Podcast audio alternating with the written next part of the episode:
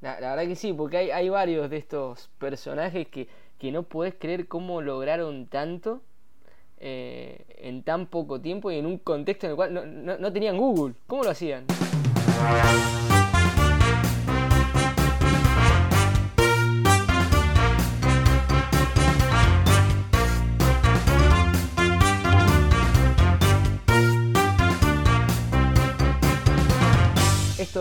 Filosofía Barata y Cerebros de Goma, un podcast de neurociencias entre amigos y con una cerveza en la mano. Buenas noches, ¿cómo están Javi? Muy bien, buenas, buenas noches. Acá disfrutando el Mundial de Qatar, así que no podemos hablar de cerveza en la mano. No, no podemos hacer apología hasta que Budweiser. Uy, perdón, dije la marca. Nos, nos Ahora van a tener que pagarnos, porque no los nombramos. Bueno, ¿cómo están? Bien. Ganas de escuchar una historia interesante que ustedes tienen entre manos. ¿Y qué, tema nos reúne hoy? Bueno, te traigo uno de los grandes de la neurocirugía. No fue el primero, no fue el mayor, no fue el tal vez el más famoso, pero es uno de los, de los indiscutidos, uno de esos que está en el plantel titular de cualquier equipo que va a llegar a una final de un mundial tal vez no, no, mm. no fue uno de los grandes porque no ha sido tan reconocido, pero eh, logró cosas que al día de la fecha eh, son eh, utilizadas de forma cotidiana. Sí, y ¿sabes qué pasa también? Tiene un ahí unos, unos gente al lado, gente, digamos, congéneres que fueron también muy, muy grosos, muy importantes. Bueno, estamos hablando de Sir Victor Alexander Haden Horsley, ese es el nombre completo. Un médico inglés que nació en el coqueto barrio de Kensington, en Londres, en 1857. Su padre, John Calcott Horsley, era pintor, no de paredes, no de casas, sino era artista. Y de hecho, y según se dice, fue el que inventó en 1843 las tarjetas navideñas de felicitación. Así que mm, eran todos medios así creativos en esa familia. Eran emprendedores de la época, ¿no? Sí, sí, sí. que tenía un acuerdo con Coca-Cola, no. Era, eran familias muy conocidas, era una familia muy de la alta alcurnia. Es más, sí, nos habla que era de la nobleza. Por eso, si es Sir Víctor, eh, es un caballero, ¿o no? Sí, pero fue nombrado posteriormente por el rey, eso viene después. Es como Sir David Bowie, chicos. Claro, claro. Totalmente. Sir Elton John. Bueno, este señor estudió medicina en la mm, Universidad de London, en la University College London y en Berlín. London, sí, y en Berlín, en Alemania, en 1881. Ese mismo año comenzó su carrera como cirujano en el hospital, en el University College Hospital, y para, mm, estamos hablando 1881, para la época ya se aceptaba la anestesia, la primera anestesia fue hecha, acuérdense, en 1846 por William Morton, y se estaba discutiendo la antisepsia. ¿Te acuerdan que eh, Semmelweis ya había planteado que habían gérmenes que se transmitían y que se podían solucionar problemas lavándose las manos? Y eh, no fue aceptado por sus colegas, pero ya estaban ganando adeptos. O sea, imagínense en el contexto donde esta gente era médica, ¿no? ¿no? solo fue, no fue aceptado, sino que fue rechazado. Fue rechazada, exactamente. bueno, bueno, ¿quién de ustedes no se lava las manos antes de comer? A ver. Tuvo una carrera bastante, digamos, se fue eh, para arriba muy rápido, ascendió muy, muy rápido, era un tipo muy capaz, muy creativo, tenía ciertas habilidades políticas también importantes y fue llegando a cargos importantes. De 1884 a 1890 fue profesor del Instituto Brown, que es un centro de experimentación animal que depende de la Universidad de Londres y que, mm, bueno, ahí muchos de sus eh, experimentos fueron ahí en ese, en ese lugar y que ya veremos algunas consecuencias que tuvieron. Posteriormente, en 1886, también fue nombrado como eh, profesor asistente de cirugía en el Hospital Nacional de Parálisis y Epilepsia y ya se empieza a orientar su, experiencia, su conocimiento hacia la, hacia la neurociencia, hacia la neurología y hacia la parte quirúrgica de algunos tratamientos para este, en este aspecto. En ese mismo momento también eh, ya se empezaba a hablar del sufragio femenino en esa época en, Reino Unido y en Londres particularmente, y él era muy pro sufragio femenino, era muy pro reforma médica y de, atención médica gratuita, sobre todo para la clase trabajadora. Eh, era un ferviente opositor al tabaco y al alcohol. De hecho, publicó un libro, El alcohol en el cuerpo humano, y bueno, ahí es donde empieza, ese es el contexto en el cual él desarrolla sus primeros años de su profesión. ¿no? Vos sabés que creo que el eh, libro lo publica después de que eh, trabajando eh, en los primeros años veía que la, gran mayoría de los pacientes que atendía por traumatismos habían ingresado alcoholizados. Algo que no sucede ahora. Claro, no, ahora la gente no, no toma alcohol. No, no, claro, sobre todo en el hospital, ¿no? Que te caen con el golpazo en la cabeza Claro. Claro, claro. Bueno, realizó así rápidamente estudios sobre la función tiroidea, extirpando la tiroidea de los monos que experimentaba, con los cuales experimentaba en el Instituto Brown.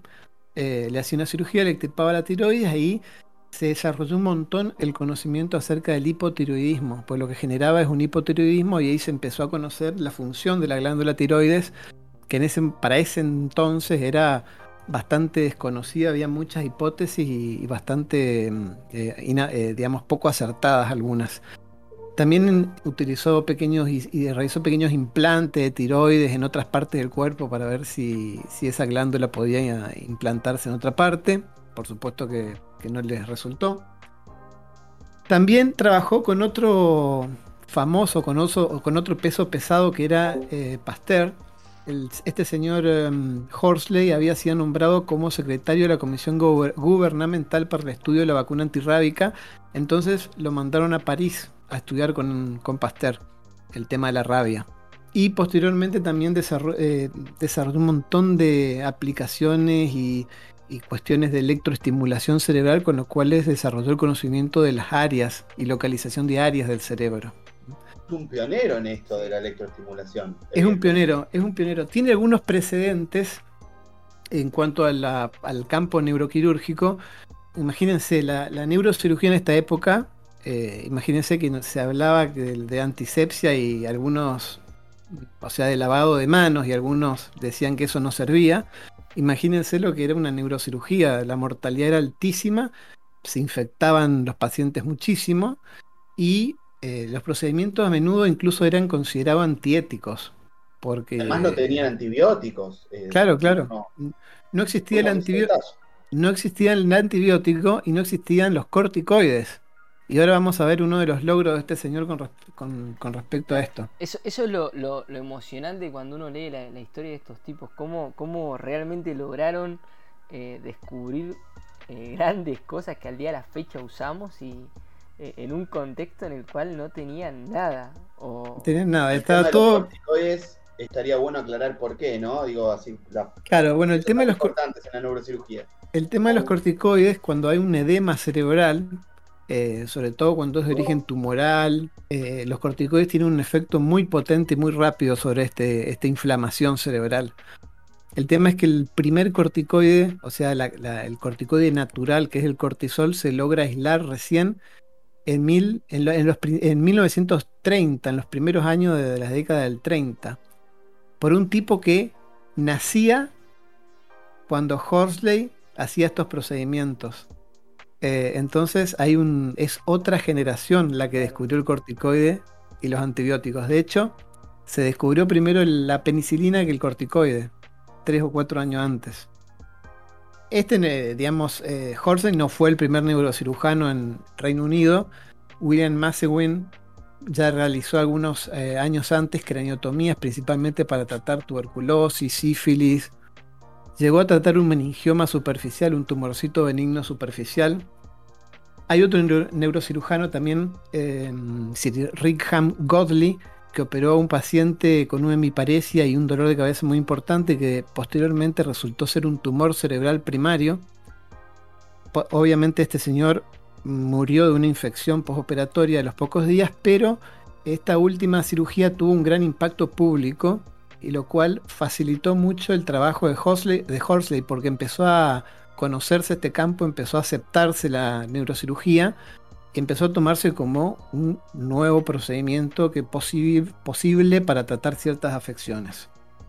En cuanto a, a los, al campo, digamos, que, en el cual se desarrolló Horsley, introdujo un montón de mejoras, un montón de técnicas, un montón de buenas prácticas para que incluso algunas todavía hoy se utilizan. Por, por ejemplo, una de las, de las más básicas es el de la incisión arciforme. Normalmente el cuero cabelludo por su irrigación tiene cierta eh, ventaja hacer una incisión en forma de arco, porque permite poner más eh, mayor superficie, mayor superficie de calota, eh, la irrigación no es afectada, y antes se hacían todo tipo de, incisiones, las cuales este, por ahí eran bastante desfavorables para la evolución. Y este señor, con una simple incisión arciforme, que hasta hoy se utiliza, eh, solucionó todos estos problemas. El descubridor del arco romano en la cirugía, básicamente. Básicamente, básicamente. Y también otra cosa que hace, que se utiliza hoy muchísimo y que hace unos años estaba muy, muy de moda, era es la cranectomía descompresiva. Es decir, sacar un pedazo de hueso, de calota, de cráneo, para darle lugar al cerebro inflamado para que pueda expandir, expandir su, digamos, esa inflamación hacia afuera y no comprimir estructuras importantes internas. No me digas que también estuvo involucrado en el, desarrollo de la cranectomía descompresiva. desarrolló el concepto de cranectomía descompresiva para el edema cerebral. Imagínate que no, como habíamos dicho, no existían los corticoides, así que justamente ideó este método para como de... Con ese solo procedimiento de haber salvado cientos de vidas, probablemente. Sí, eh, sí, salvado vidas o por lo menos prolongado la vida de muchas personas con, con este edema cerebral. Con el cambio en la incisión nomás, disminuido un montón la morbilidad del paciente. Es más, tal vez un paciente que, que la incisión se, se, la herida se necrosa por una mala incisión, eh, lo salvás de una infección, lo salvás de otra, de otra intervención, de otro procedimiento. Más no habiendo antibióticos, ¿no? No, es que yo, yo me lo imagino a este señor como un creativo. Yo me lo imagino, uy, esta incisión da problemas, hagámosla de esta otra manera.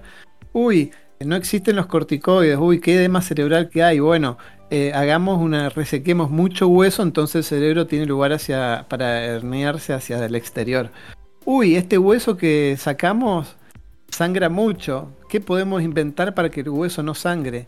Y ahí inventó la cera de hueso, que se llama justamente cera de Horsley y que es un material que se utiliza para colocar en el hueso, en la parte sangrosa del hueso, que es la parte que está, digamos, la, entre la tabla interna y la tabla externa, que es el diplo, que es la parte más vascularizada. que es un material hemostático que usamos el día a día.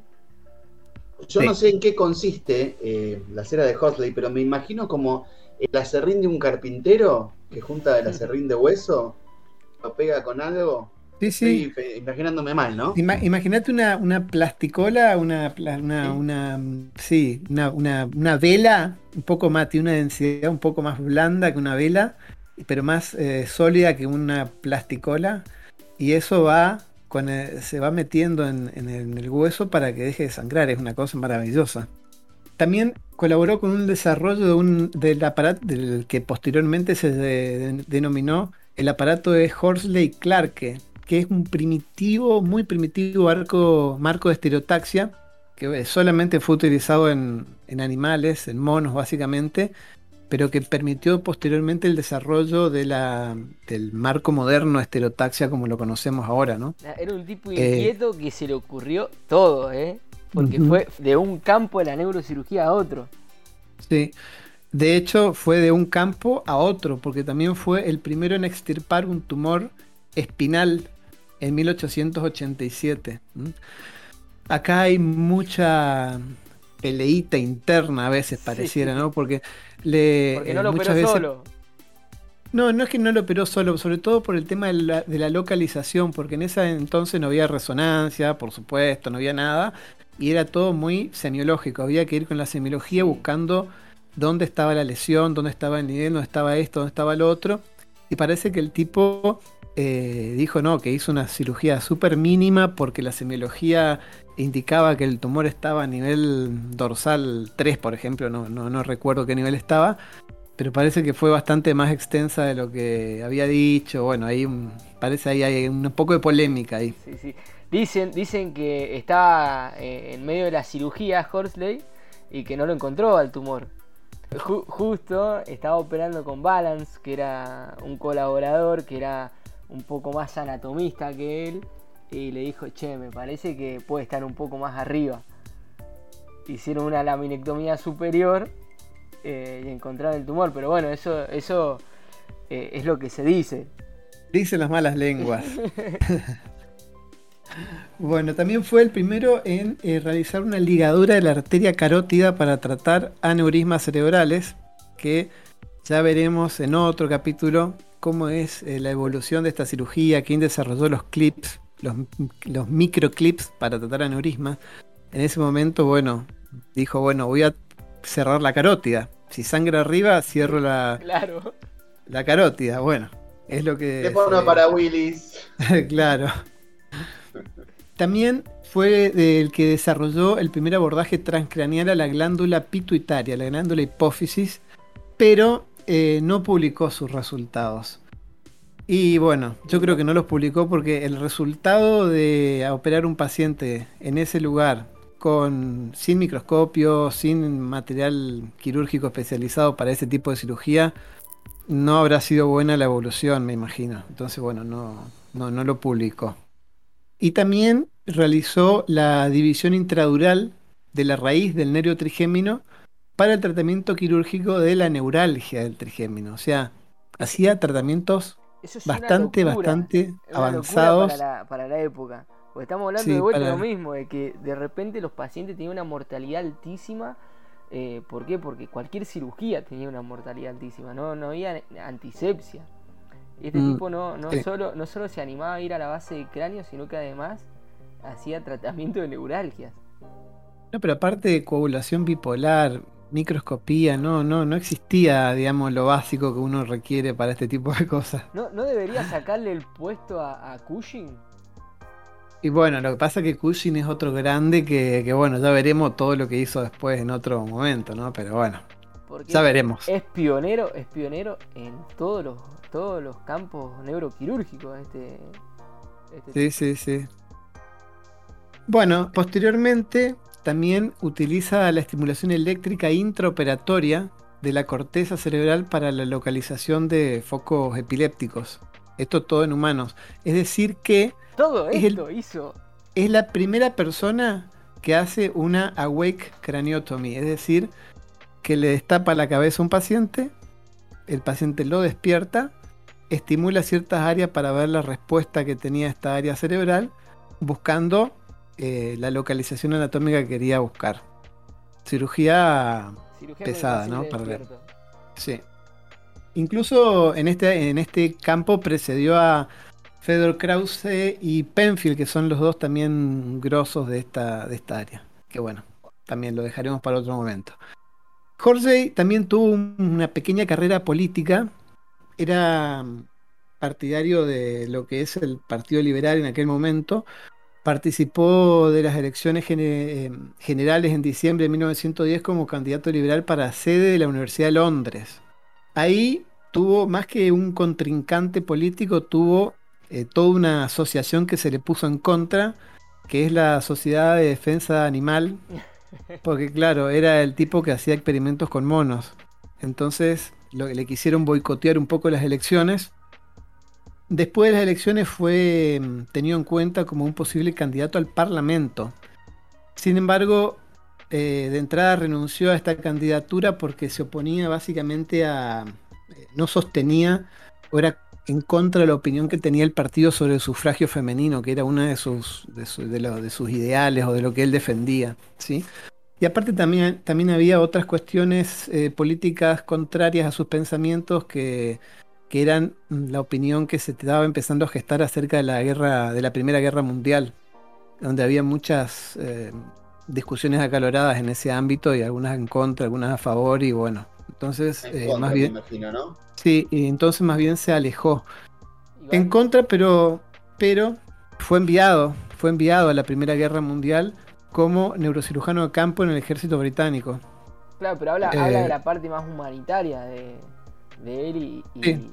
y el tipo rechazó privilegios políticos por defender sus principios. Me parece fantástico.